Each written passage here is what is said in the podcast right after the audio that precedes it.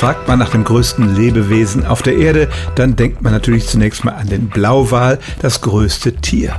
Aber schon einzelne Bäume, etwa die Redwoods in Kalifornien, können eine ganz schöne Masse auf die Waage bringen. Wenn man also Pflanzen einbezieht, dann hat der Wal keine Chance mehr. Das absolut größte Lebewesen aber wurde im US-Staat Oregon gefunden.